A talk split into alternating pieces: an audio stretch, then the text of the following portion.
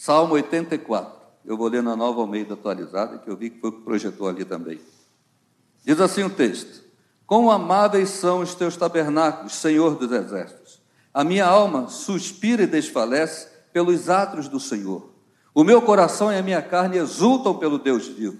O pardal encontrou casa, e a andorinha ninho para si, onde acolhe os seus filhotes, perto dos teus altares, Senhor dos exércitos, Rei meu e Deus meu.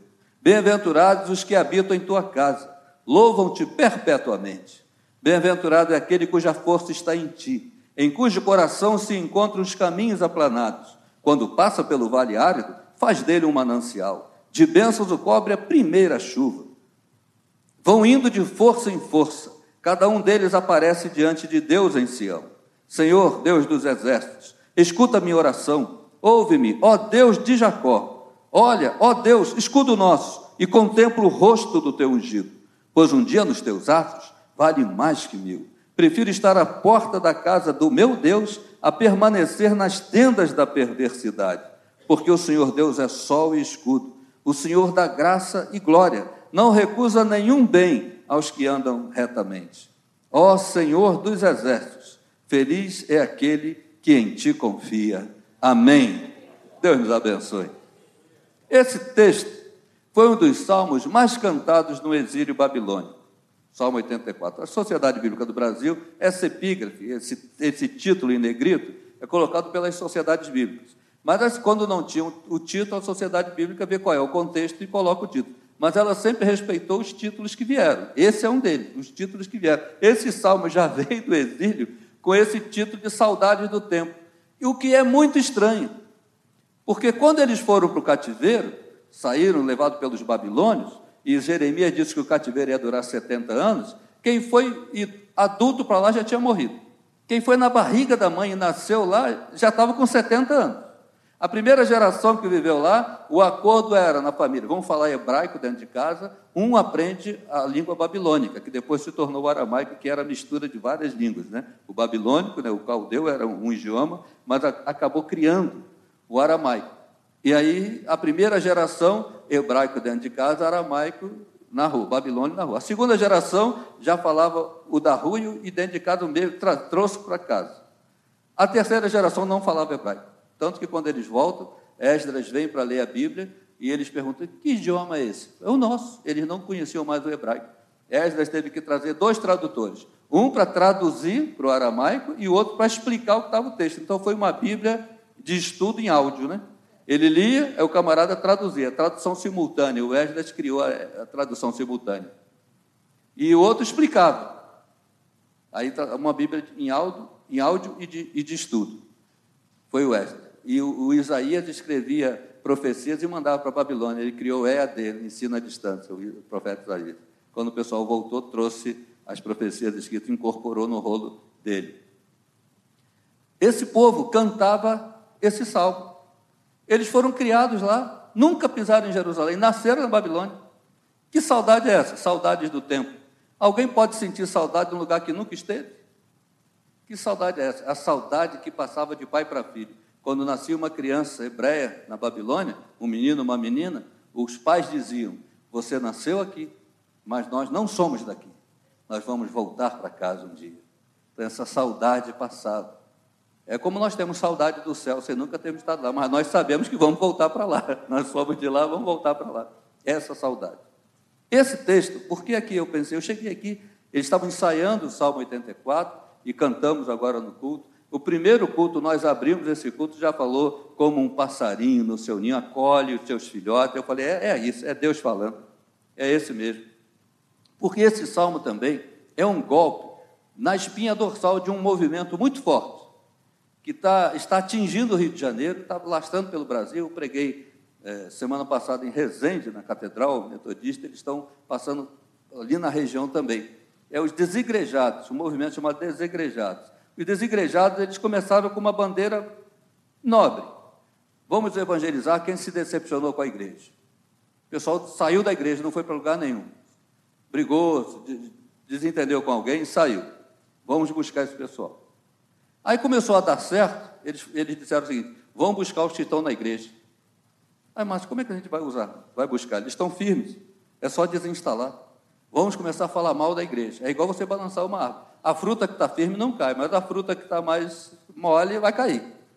Eles começaram a bater pesado na igreja, dizendo que estrutura, você pode ser crente em casa, para que templo? Não tinha templo antigamente. E começaram, aí foram crescendo. Eles estão, vão tirando gente de casa. Esse salmo fala da importância do templo, o resgate da importância do templo, como essa gente amava o templo.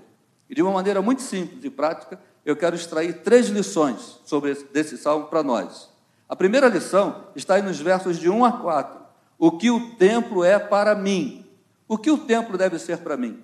Olha a comparação que o salmista faz aí. Ele diz: O pardal encontrou casa e andorinha ninho para ser onde acolhe os seus filhotes. Eu, os teus altares, Senhor dos exércitos, Rei meu e Deus meu. É a figura daquele sacerdote que terminou o turno dele ele está indo embora para casa porque o outro sacerdote já está chegando, assumiu a função. E esse sacerdote está saindo, ele está dando a volta pelo templo para ir para casa.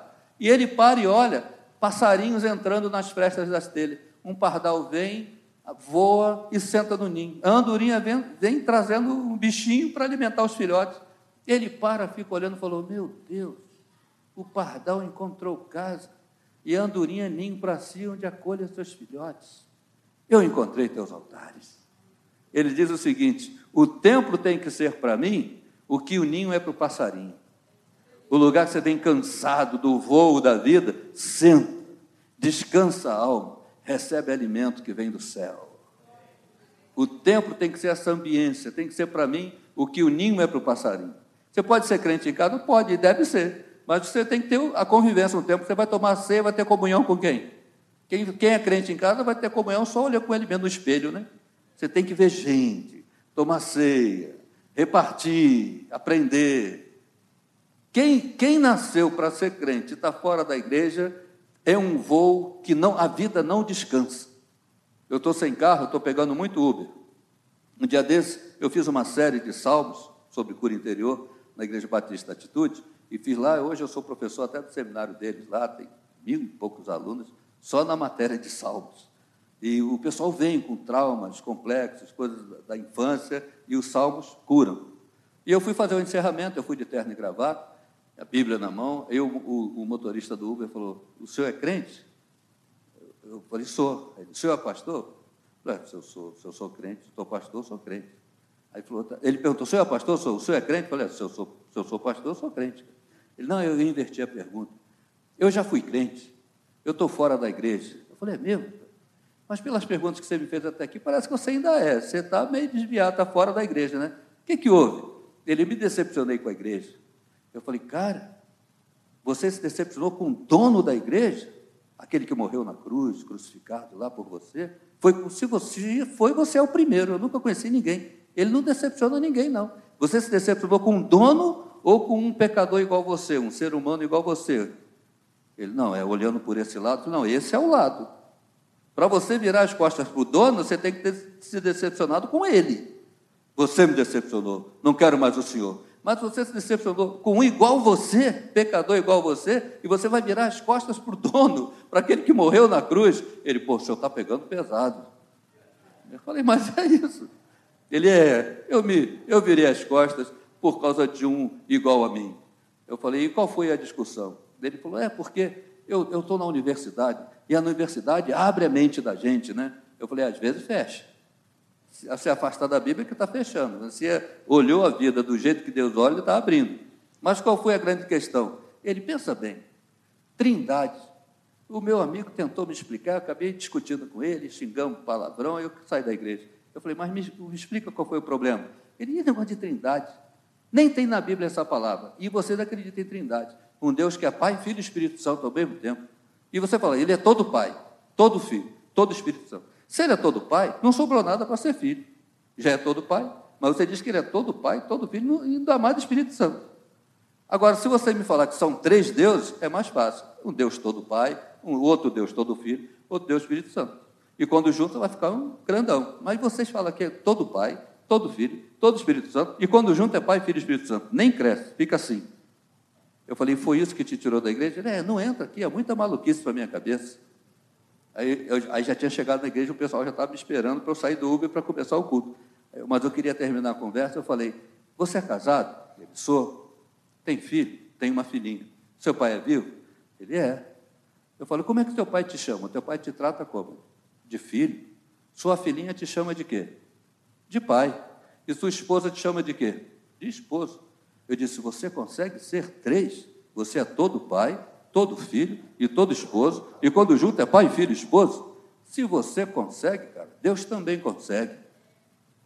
Eu falei: Você é a trindade o dia todo e não se escandaliza. Aí, quando Deus é, você entra em crise. Ele falou: Vou voltar para a igreja hoje. eu falei: Amém. Aprendeu rápido. Essa, eu aprendi que o empecilho é uma besteira. E quem nasceu para ser crente, quem entregou a vida a Jesus, fora do ninho não tem descanso. O templo tem que ser para mim o que o ninho é para o passarinho. Lugar de eu sentar, ouvir um evangelho simples, receber um alimento que me satisfaz, para eu sair daí para um novo voo, para novas conquistas, novas vitórias.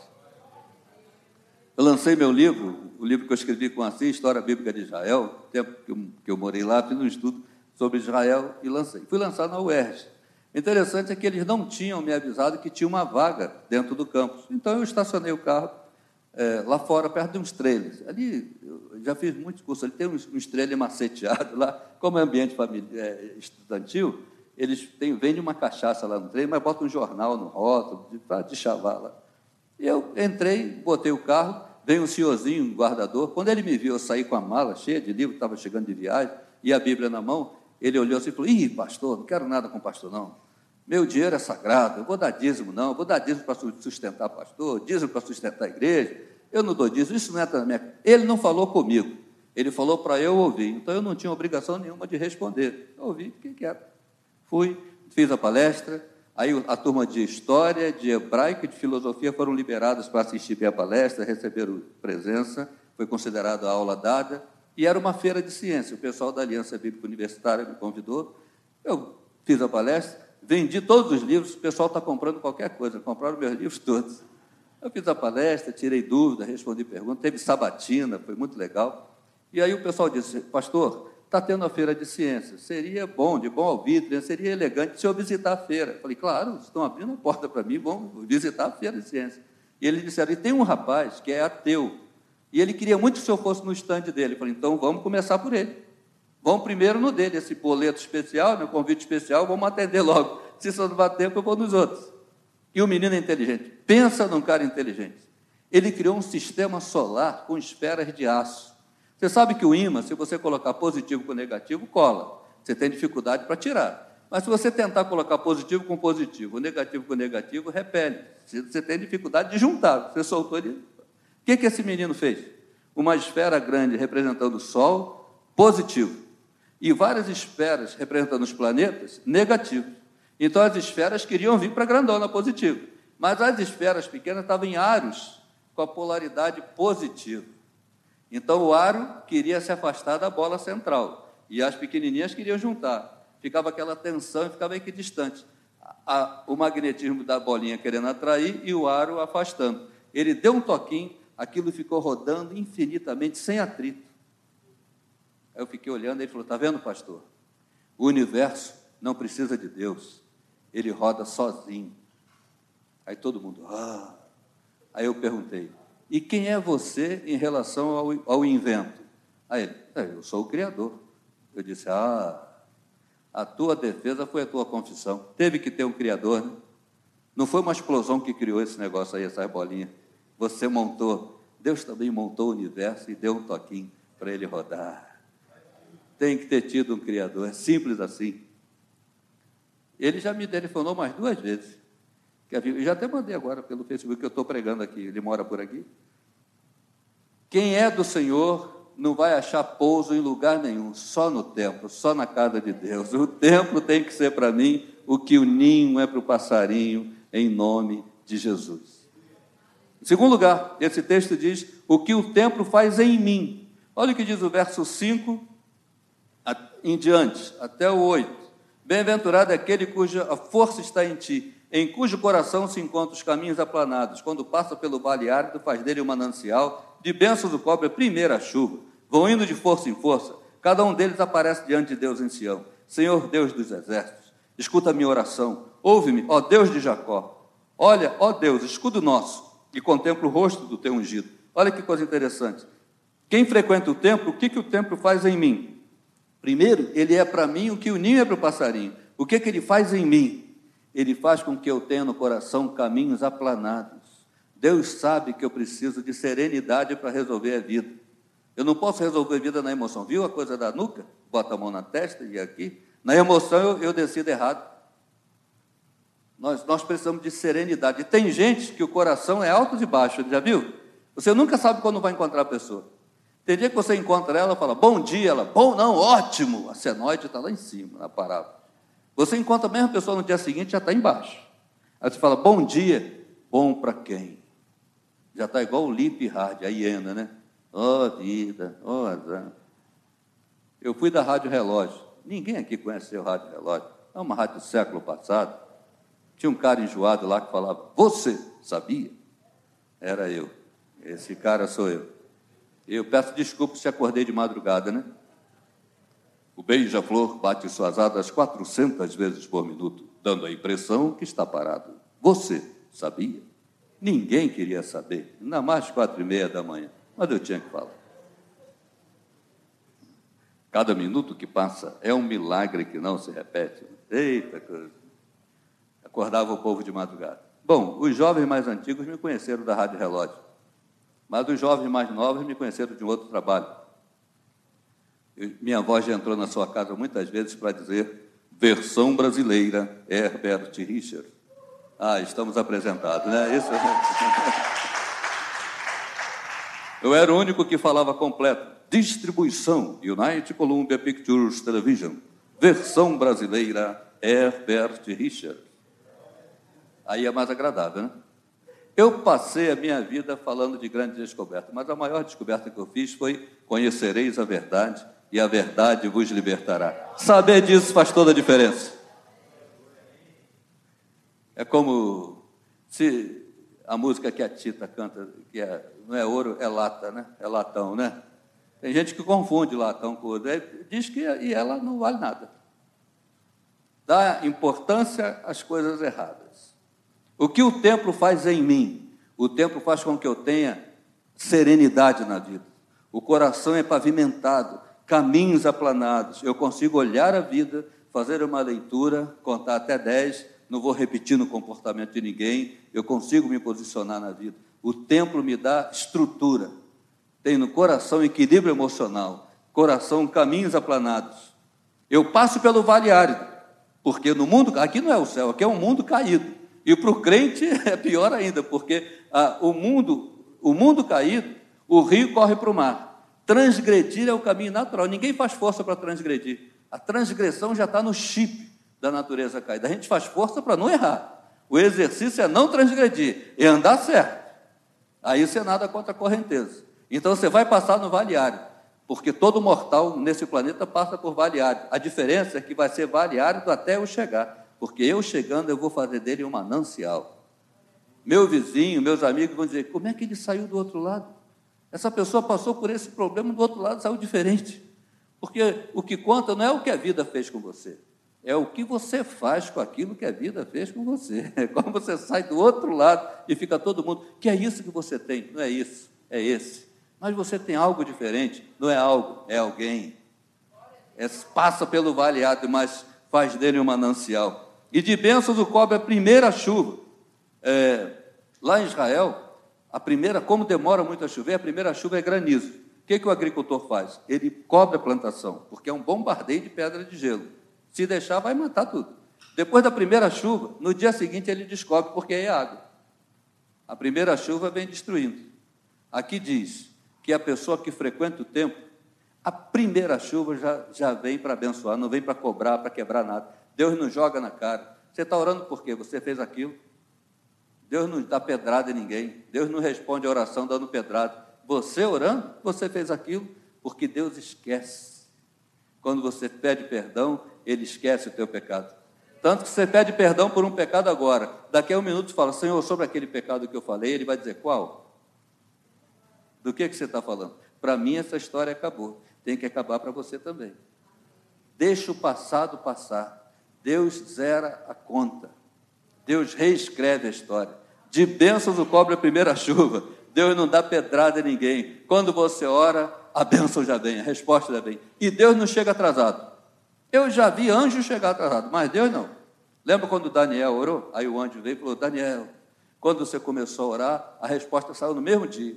Mas eu levei 21 dias num engarrafamento celestial aí. As potestades me cercaram, Miguel veio me ajudar, eu cheguei com a resposta, mas a resposta saiu no mesmo dia. Não precisa nem fazer corrente de oração. Quando você orou, já veio. Daqui para frente eu vou orar para agradecer, porque a bênção, pela fé, eu sei que já veio. De bênção do cobre a primeira chuva. Vão indo de força em força. Olha que coisa bonita o verso 7. Cada um deles aparece diante de Deus em Sião. Quando você está orando no templo, quem está te vendo, está vendo uma pessoa sentada ou em pé ou ajoelhada com o olho fechado. Mas sabe o que está acontecendo no mundo espiritual? Você está tendo uma audiência com o rei na sala do trono. Quando eu fecho meus olhos aqui, eu estou na sala do trono e o rei sentado dizendo: Pode falar, meu filho. Qual é a questão? No planeta tem bilhões de vozes orando, mas Deus não confunde a sua. Quando você ora, ele te chama pelo nome.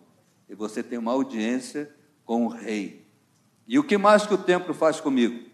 Ele diz assim: Senhor Deus dos exércitos, escuta a minha oração, ouve-me, ó Deus de Jacó. Por que, que não falou, ó Deus de José do Egito? O melhor filho. Era José do Egito, o melhor filho de, de Jacó, o melhor de todos. Jacó era o pior dos patriarcas, Abraão, Isaac. Jacó era enganador. Jacó, o nome Jacó quando Isaac deu esse nome para o Jacó, significava suplantador. Mas ele fez tanta besteira que o nome dele virou apelido, virou enganador. Era aquele cara que vivia enganando e sendo enganado, enganou o pai. Quem está aí para eu abençoar? Sou eu, Esaú. Me dá teu braço. Ele botou a mão. É, a voz é de Jacó, mas o braço é de Esaú. Ele estava cego, abençoou, enganado. Enganou o sogro, enganou todo mundo. Até um dia que ele tem um encontro com Deus no Val do Jaboque, um anjo luta com ele. E ele ganhou a luta. Isso é que é estranho. Pergunta a Josafá, Josias, rei, rei Asa. Ele estava em minoria. Teve um rei que saiu com 10 mil soldados. Vamos enfrentar os inimigos. Quando ele atravessou, subiu uma, uma campina e ele olhou, o inimigo vinha com 100 mil, dez vezes mais. Eles disseram: Senhor, vamos morrer, estamos perdidos. Deus mandou um anjo, e um anjo matou cem mil soldados. O outro estava com cem mil soldados. Foi a primeira vez que ele conseguiu unir todas as doze tribos de Israel e formou um exército com todas as doze tribos. Ele conseguiu cem mil soldados. Ele falou: ninguém segura Israel. Ele subiu um monte, quando ele olhou na planície, os muçulmanos, os árabes, tinham juntado um milhão de soldados. Eles só tinham cem mil, o dízimo. Eles disseram o seguinte: Senhor, essa noite morreremos. Eles são muito mais do que nós. Naquela noite, Deus mandou um anjo. Um anjo matou 500 mil inimigos. E os outros 500 mil, na confusão, se mataram. E alguns ainda conseguiram fugir, deixaram rastro de quilômetros deixando pelo caminho espada, peso morto, bracelete, e foram, depois foram morrendo. Josafá está lá tranquilo, aí chega um mensageiro, ó, oh, três inimigos se juntaram vindo contra você, já estão há três dias daqui na ladeira de Ziz, em três dias não dá para organizar a defesa. Josafá falou, Senhor, não sei o que fazer, estou morrendo de medo. Foi tudo que ele aguentou orar, segundo Crônicas capítulo 20. Ele não conseguiu orar mais nada. Deus falou: põe o exército, põe o, o, o coral na frente do exército. E não se preocupe, esse inimigo que, você, que se levantou hoje você nunca mais verá. Está de pé, ficai parado e vede o livramento do Senhor que hoje vos fará. Bota o coral na frente e vai. Josafá botou, ninguém entendeu nada. Ninguém puxou a espada. Foi todo mundo cantando. Quando chegaram no local marcado para a briga, Deus tinha colocado confusão, os três exércitos brigaram entre eles, e eles todos se mataram. Quando Josafá chegou, só tinha cadáver. Aí falou: pode pegar o que quiser. Ele ordenou os soldados: pegue lá ouro, bracelete, anel, pegue tudo, está todo mundo morto. Ninguém puxou uma espada. Um anjo. Aí Jacó luta com um anjo e ganha. Anjo que mata 100 mil, mata 10 mil, mata um milhão. Aí se agarrou com o anjo. O anjo, me deixa embora que já amanheceu o dia, vai amanhecer, não te deixarei se não me abençoares. Aí o anjo, como é teu nome? Eu nunca vi ninguém no meio de uma briga perguntar o nome para o outro. Nem na escola primária, quando embolava no chão aqueles colegas diziam, é, na, na saída vou te pegar. Aí ninguém, peraí, como é teu nome mesmo? Meu nome é fulano. Ah, tá prazer, fulano. Nunca vi. Nunca vi uma briga na rua que a pessoa para a briga para perguntar o nome. Aí no meio da briga, Jacó agarrado com o anjo. Não te deixarei se não me abençoar. O anjo pergunta: Como é teu nome? Porque a última vez que perguntaram, ele disse que era Esaú. Né? A bênção material ele conseguiu com mentira. O anjo perguntou: Vai dizer para mim que é Esaú? Ele falou: Não, não tem como te enganar, eu sou Jacó. A bênção de Deus você só consegue falando a verdade. Nós temos um vício e falar: Senhor, perdoa a multidão dos meus pecados. Aí Deus fala: Quais? O que, que você chama de pecado? O que, que você sabe que está errando? Bota nome. Entra no teu quarto, fecha a tua porta e abre o coração com o teu pai que vem em secreto. Teu pai que vem em secreto te abençoará. Sabe o que, que Jacó ganhou do anjo? Porque Deus tem prazer em perder. Perder para nós. Eu oro, não mereço. Deus fala, eu sei que você não merece, mas eu vou te, eu vou te atender. Deus libera a bênção para gente que não merece, porque fala em nome do filho dele. Ele olha para o sangue de Jesus ele ouve Jesus pedindo: Pai, pode atender, eu sou advogado dele. Deus tem prazer em perder para nós. Então, o templo faz em mim o seguinte: caminho aplanado, bênção, serenidade e inteireza de coração. Deus me ensina a ser eu. Eu nasci para ser eu, como diz a Cecília Meireles, justamente a mim coube ser eu. Eu não posso criar um personagem e tentar imitar os outros, eu tenho que ser eu, a minha essência. Deus me criou para ser quem eu sou. No templo eu aprendo a ser quem eu sou.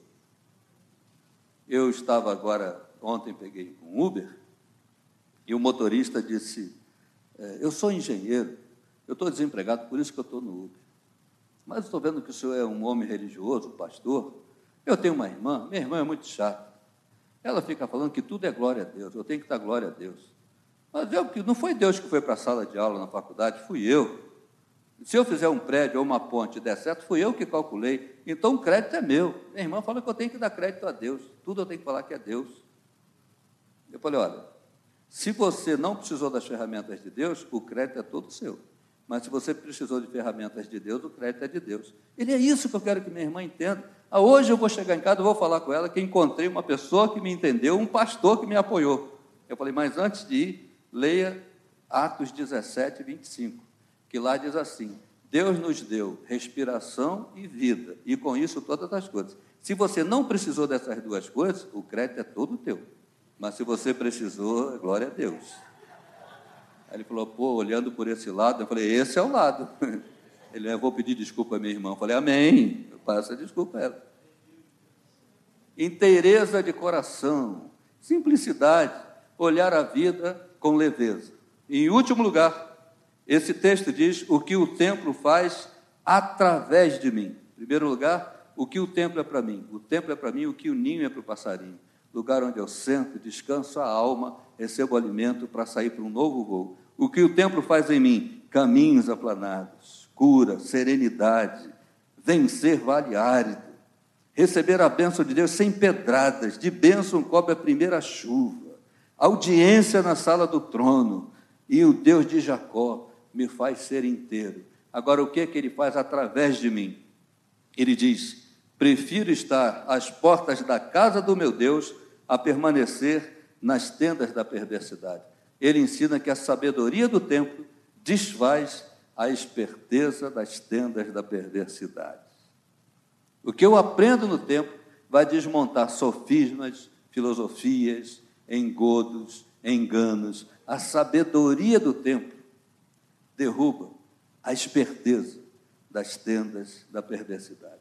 O Espírito Santo te ensina o que você vai falar, te dá a sabedoria, te dá a palavra para você responder a questões dificílimas. Para quem olha pela, pelo olhar do mundo caído, mas quando se olha com o Evangelho, Paulo, quando colocou Timóteo em Éfeso para ser pastor, ele falou: prega a palavra. Toda a escritura é inspirada por Deus. E ela é útil, ela é apta para discernir todas as coisas. E ela desfaz sofismas, filosofias e qualquer crendice. Toda artimanha. E nos últimos dias os homens vão dar mais crédito a fábulas do que a verdade, mas tu, porém, prega a palavra. Porque o Evangelho vai desmontar essas coisas. Uma senhora era do candomblé, 86 anos, e ela estava cansada, e ela pediu os orixás para que a filha assumisse o templo. O templo, o, o, o centro. O centro era ali em Olinda, na Baixada Fluminense, e fazia um despacho no cemitério de Ricardo Albuquerque. Lá no centro, tinha um personagem lá, que era o maioral, na linguagem deles, era um orixá todo vestido de palha. No candomblé tem um nome, na Umbanda tem outro, mas é o mesmo demônio. E quando ele baixa, não baixa ninguém, é temido. Então, ele autorizou a filha da, da dona a assumir o centro. Ela já era rodante, já estava consulta, assumiu, e ela estava grávida. Ela colocou uma condição: quando o neném nascer, ele é meu. E ela falou: claro, porque eu vou consagrar o meu filho para o maioral. Porque amanhã ou depois vão dizer que o filho da dona do centro é subalterno de, é, é devoto de um subalterno. Não, meu filho vai ser devoto do maioral. Foi na cachoeira, arreou a obrigação, foi para o cemitério, fez lá as vísceras lá. Eh, tinha uma senhora no centro que era legista, Instituto Médico Legal, então ela dava carteirada, e o porteiro deixava entrar meia-noite, uma hora da manhã. Aliás, eu nem sei por que cemitério tem porteiro. Quem está fora não quer entrar. Quem está dentro não pode sair. Mas tem porteiro. Aí ela fez lá o despacho. Essa senhora consagrou lá o filho, lá do ventre, para o maioral. Ela tinha uma cunhada crente. A cunhada casou com o irmão dela. Antigamente tinha muito isso, né? Falou: olha, é, vem morar aqui em casa. Você está construindo a casa? Então, mora aqui, tem um quarto sobrando. Aí, o que vai gastar de aluguel, investe na obra. Casou, morou ali. A cunhada crente, a cunhada convidava ela para a igreja. E ela morria de raiva, porque ela é do candomblé. Tem uma série de conferências, sexta-noite, sábado-noite, domingo de manhã, domingo à noite. A cunhada disse que ia, mas não foi. Ela, ela dizendo para a cunhada. Aí, domingo à noite, a cunhada dela falou: Olha, hoje é a última reunião, se você não for, eu vou ficar zangado. Eu não tenho entreveiro na família, somos amigos. Ela foi e disse: Eu vou para me livrar de você. Eu não te convido para ir no centro, por que você me convida para ir para a igreja? Eu vou e não vou nunca mais. Aí a cunhada, tá bom. Ela foi. Fez o caminho do cego de nascença. Lembra do cego de nascença, João capítulo é, 9? Jesus passou lama nos olhos do cego e disse: Vai ao tanque de Siloé e lava-te. Ele foi, lavou-se e voltou vendo. Jesus não prometeu nada. O homem só foi para lavar o rosto, porque alguém passou lama nos olhos dele. Ele foi tirar o desconforto. Foi, lavou-se, voltou vendo. Milagre aconteceu. A igreja é o Siloé de Deus. Tem gente que entra na igreja para pedir oração por uma cirurgia, para pedir oração por um filho rebelde, para pedir oração por um caso na justiça, na igreja pediu oração, vai, vem tirar o lodo, o desconforto. Houve a pregação, volta crente. Foi, lavou-se, voltou vendo. A mulher foi para se livrar da cunhada, ouviu a pregação, se converteu. Quem me tocou? Lucas 8, a mulher que tocou na aula da Bete Jesus, ela lembra a mensagem até hoje. Chegou em casa e falou: Mãe, eu aceitei Jesus, eu sou crente.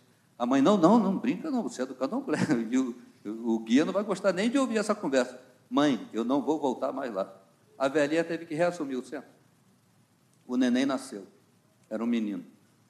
Aí vem o recado, depois dos 40 dias da purificação, o recado, traz o menino para tirar o, o, sanguezinho da testa e fazer o batismo e dar o, o nome a ele, que o guia que dá o nome, o orixá que dá o nome. A mulher falou, não, não, eu não volto lá e esse menino não vai botar o pé lá, não. Esse menino vai ser apresentado na igreja, eu sou crente. E a mãe leva, todo dia vem um recado. Aí numa sexta-feira fatídica, a mãe falou, olha, o guia falou que se você não vai levar a criança, ele vem buscar. E tem mais, esse menino não passa de 21 dias, é o número dele lá, 21. Naquela noite o menino adoeceu. Três da manhã, quatro da manhã, baixou o hospital, o hospital dos servidores. Fica o dia todo no soro, fazendo exames. No final da tarde, vem o resultado dos exames. Tudo bom. O menino só estava desidratado, tomou soro, mas não tinha nada para receitar. E o médico falou: olha, eu não tenho que receitar esse menino, leva ele de volta para casa. Ele está bom. Os exames das taxas só estava desidratado. Aí foi embora. Passou mal, voltou no dia seguinte. Aí já vai, o outro médico chama aquele, fala, o mesmo menino, o menino teve aqui ontem, não tem que receitar, e nem pode mais dar soro. O soro, eu aprendi uma palavra, desequilíbrio eletrolítico. Soro mata, soro é paliativo, soro é só para uma... Ninguém pode dizer assim, agora vou viver de soro, não quero mais almoçar nem jantar, só soro vai morrer, vai ficar azul e vai morrer. Não pode dar soro. E o médico percebeu e disse assim: A senhora tem religião? Tem. Se agarra com a religião, porque essa doença não é da medicina, não. Vou levar o menino, vou dar alta a ele, levo o prontuário, vou liberar. Se ele passar mal, a senhora vai no posto de urgência. Não vem aqui não, que é longe. Mas entrega o colega esse prontuário. A mulher voltou, não deu outro. Em casa o menino passa mal. Vomita, vomita, vai morrer, convulsão, leva lá para o posto. O colega olhou, falou, deram um remédio para sossegar lá a crise. O médico falou: não tenho que receitar para esse menino e nem pode dar soro mais. A senhora tem religião? Ela falou: de novo, tem. Agarra com a religião. Reza, faz alguma hora, faz o que só tiver despacho, mas agarra com a religião. Não, eu sou crente. Então leva para casa. Leva, leva para morrer em casa. Não tem, não tem nem como internar. Como é que uma mãe sai de um diagnóstico desse, de um consultório? Aquela mulher saiu com aquele filho no colo, tudo que a igreja que estava com o livro de oração na porta, ela dava o nome e contava essa história toda com detalhes. Ela parou numa dessas igrejas, tinha uma senhora no ponto do ônibus. A senhora está ouvindo, ela falando alto para a moça copiar. Né? Passou o ônibus, a mulher deixou. Quando terminou, aquela senhora disse: Moça, desculpe perguntar, eu não tenho nada a ver com a sua vida, mas eu ouvi a conversa. A senhora acredita em oração? Falou, claro, claro, acredito, por isso que eu estou aqui. Olha, nessa rua aqui, mostrou uma rua de cinco quarteirões. Nessa rua tem um senhor que faz oração. Leva o menino lá. Ah, vou levar. Qual é a casa? Não sei a casa, eu sei que é nessa rua. Ela falou: Eu vou achar. Mãe acha. Se é para achar solução para filho, mãe acha. Aquele desenho animado procurando Nemo leva quase duas horas, mas é porque é o pai procurando. Fosse a mãe, era três minutos. Até Jesus, Marcos capítulo 7. Como é que diz lá em Marcos capítulo 7? De novo retirou-se para as terras de Tiro e Sidom. Tendo entrado numa casa, queria que ninguém soubesse. No entanto, não pôde ocultar-se, porque uma mulher, cuja filhinha estava possessa de espírito imundo, tendo ouvido a respeito dele, veio, achou a casa, prostrou-se a seus pés e suplicava que expelisse de sua filha o demônio. Jesus abre a porta e fala: Mulher, você me achou aqui. Eu não posso tirar o pão dos filhos e lançar os cachorrinhos. Ela disse: Eu sei, Senhor, mas os cachorrinhos debaixo da mesa comem das migalhas que caem das crianças. O cachorrinho não está pedindo para sentar na mesa, o cachorrinho sabe que sobra e que os filhos deixam cair. A migalha resolve o problema do cachorrinho.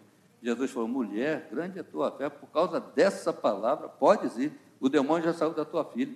Ela chegou em casa e encontrou a menina dormindo, que o demônio ia deixar. Jesus nem colocou uma palavra dele em cima, ele botou autoridade na confissão dela. Pode ir. Depois que você falou isso, destravou. A perturbação saiu da tua casa. Mãe acha. E aquela mulher com a criança foi de porta em porta procurando e, palavrão para todo lado. Né? Aqui não tem oração, não, vai procurar uma roupa para lavar, leva essa criança para casa, vai para tal lugar, xinga, até que bateu na casa de uns crentes, e os crentes disseram, ó, oh, dona, não é aqui não, mas é ali. Ela achou a casa, e era um velhinho. Entra, minha irmã, tudo bem, vamos orar. Ela contou a história, já no corredor, indo para a casa dele, ele falou, vamos orar, Deus vai te dar outros filhos. Ela, não, mas eu quero esse, pode dar outro, mas eu quero esse também.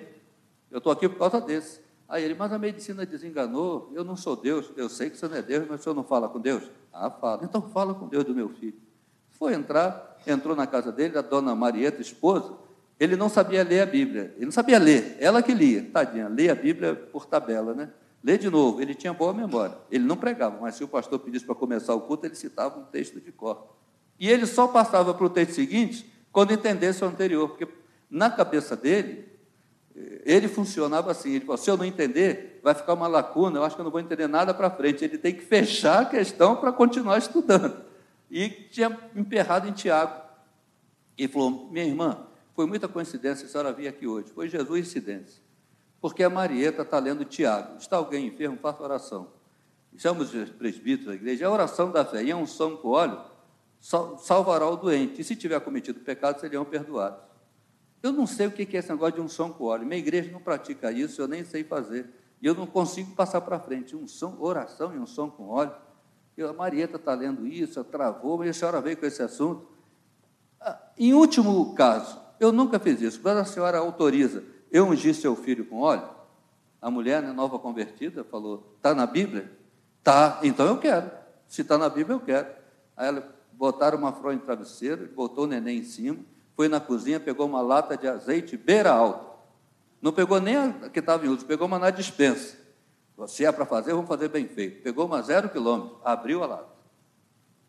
Aquela exclusiva para aquele orou, orou pelo azeite, menino está deitado. Ele com a lata. Falta de prática, nunca ungiu ninguém, derramou a lata toda no menino. Ele não ungiu o menino, ele untou o menino. Pegou aquela criança banhada de azeite, levantou, e olha a simplicidade, ele falou: Senhor Jesus, eu nunca fiz isso na minha vida, se for pecado, me perdoe. Eu sei que não é o azeite, é o teu nome, mas esse azeite já foi orado, esse azeite é consagrado, esse azeite representa o teu Espírito Santo. E eu vou te pedir, olha a simplicidade, assim como esse azeite encharcou esse menino, encharca ele do teu espírito e cura ele. Agora você vê a simplicidade da fé, a ousadia. Olha o que, que ele falou. Eu nunca vi ninguém fazer uma oração dessa. Ele disse assim: Jesus, põe uma gota do teu sangue no sangue desse menino e cura ele. Ó, oh, gente, se Deus fosse teólogo, Deus ia dizer assim: já orou errado, não vou ouvir. Se Deus fosse xiita, o muçulmano radical é xiita, né? o evangélico radical é chato, né? cobra até o que a Bíblia não cobra. Se Deus fosse xiita ou chato, Deus, Deus ia. Quando Jonas pediu a morte no ventre do peixe, se Deus fosse teólogo, ele ia falar assim: Poxa, Jonas, você ia pregar, 600 mil pessoas em Nínive iam se converter, ia ser uma bênção, mas você pediu para morrer, morre. Quando Elias, o profeta, pediu para morrer lá na caverna, se Deus fosse teólogo radical, ele ia falar: Poxa, Elias, você ainda ia ungir Jeú, rei de Israel, Azael, rei da Síria, e Eliseu, profeta, em teu lugar. Mas você pediu para morrer, morre. Deus não é assim. Deus é aquele que diz: Eu entendi o que você quis dizer. Deus não é teólogo, Deus é Deus. Quando ele disse, põe uma gota do teu sangue no sangue desse menino e cura ele, Deus disse, eu entendi o que você quis dizer. Aí falou, amém. Fala amém, irmã, amém, amém. Aí ele falou, leva teu filho, teu filho está curado. Pode levar a fronha. A mulher botou a mão entre as pernas do menino para o menino não cair, né? estava banhado, escorregando. Embrulhou na fronha e ele falou pela janela, o presbítero, Satanás, 21 dias, vem buscar se você pode. Vai, minha filha teu filho está curado, vai em paz. Ela foi pela rua, com medo daquele menino cair na rua. Chegou em casa, quando botou o pé em casa, a mãe, a mãe, falou: Filha, eu estou acompanhando tudo, eu estou fazendo as contas. Os 21 dias acabam amanhã. Salva o teu filho. Devolve o teu filho no centro, acaba com isso. Salva a vida do teu filho. Ela disse: Agora que eu não vou mesmo, mãe. O menino está ungido. No outro dia ela não foi, não levou o menino. Passaram os 21 dias, 21 meses, 21 anos, 31, 41, 51, 61, 64. E o menino está aqui, pregando o Evangelho.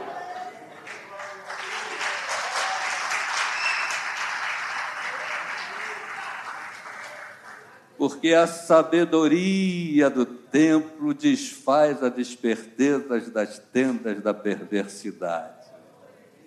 A simplicidade de uma nova convertida dizendo: Eu sou de Deus, eu vou crer apesar de tudo, ainda que não apareça, mas eu sei, eu não ando por aquilo que eu tenho visto, eu ando por aquilo que eu tenho crido a sabedoria do templo. O templo é para mim o que o ninho para o passarinho.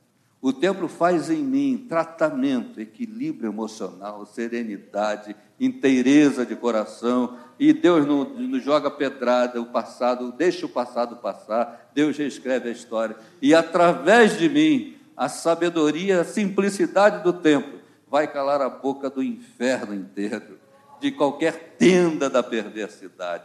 A sabedoria do templo desfaz artimanhas. Por isso que ele conclui o salmo dizendo: Senhor dos exércitos, feliz é aquele que em ti confia.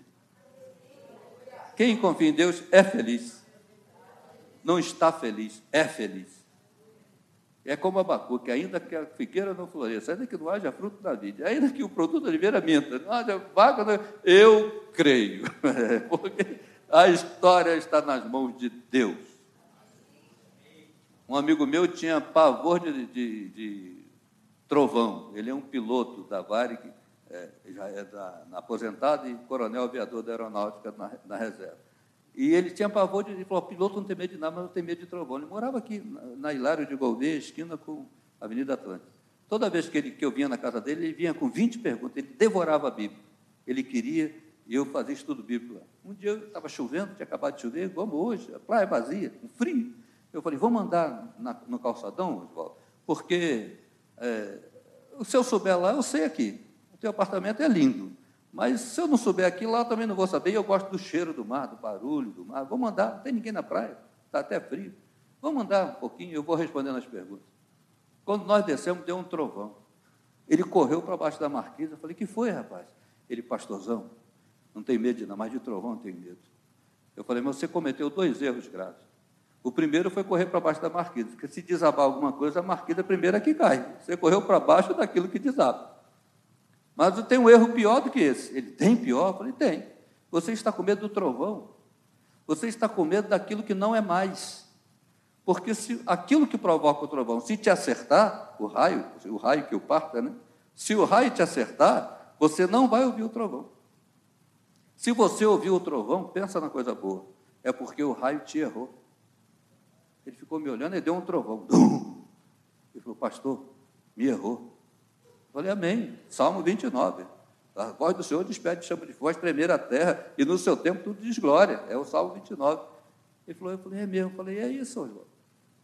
O trovão é o barulho do raio. Quando você ouve o trovão, é que o raio te errou. Sabe o que a gente aprende com essa história? Tem gente aqui, e gente que vai assistir em casa, que está com medo do trovão. Se você está aqui, é porque o raio já te errou.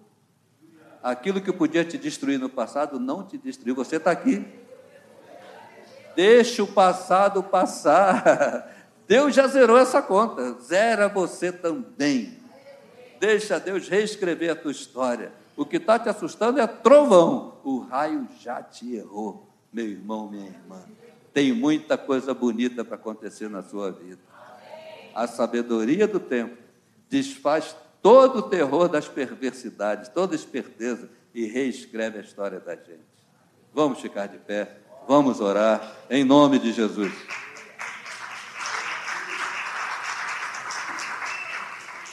Cita, bom te ver. Curve sua cabeça, feche seus olhos. Aquele menino banhado de azeite, hoje minha mãe olha para isso, quando ela conta testemunho, eu choro, porque ela viveu a emoção de tudo isso. A simplicidade da fé de uma nova convertida. Eu creio na palavra isso me basta. Eu quero orar por você e com você. Queria pedir o pessoal do louvor até que cante de novo o Salmo 84. Quão amáveis são os seus tabernáculos, Edson. O pessoal das meninas que cantam, o tecladista. Vamos cantar. Eu queria, a hora está avançada, mas eu não posso ir embora sem orar com você e por você. Você que, Deus te abençoe, amigão. Você que quer dizer assim, Senhor, o trovão tem me assustado, o passado tenta me visitar, mas a tua palavra diz que essa conta foi zerada e que inaugurou um novo momento. E tem muita coisa bonita, eu quero isso. Se tem alguma experiência para ser vivida contigo, eu quero viver. Reescreva a minha história. Eu quero trabalhar na tua casa, que a tua casa seja um ninho para mim. Deus fala: cuida da minha casa que eu cuido da tua. É uma troca justa, né? Deus fala: cuida da minha casa, eu cuido da tua. Fala, Senhor, eu preciso dessa serenidade, ter o coração com caminhos aplanados. Dá-me serenidade, firmeza, interesse de coração, para não ser levado pelas emoções, pelas razões, mas que eu possa ter equilíbrio para olhar a vida, entender o que está acontecendo e tomar a atitude certa. E faz em mim, Senhor, através de mim, milagres que eu seja instrumento de milagre, que ao abrir da minha boca eu tenha a resposta certa para encaixar no coração de quem precisa. Dá-me dessa unção, a unção da sabedoria do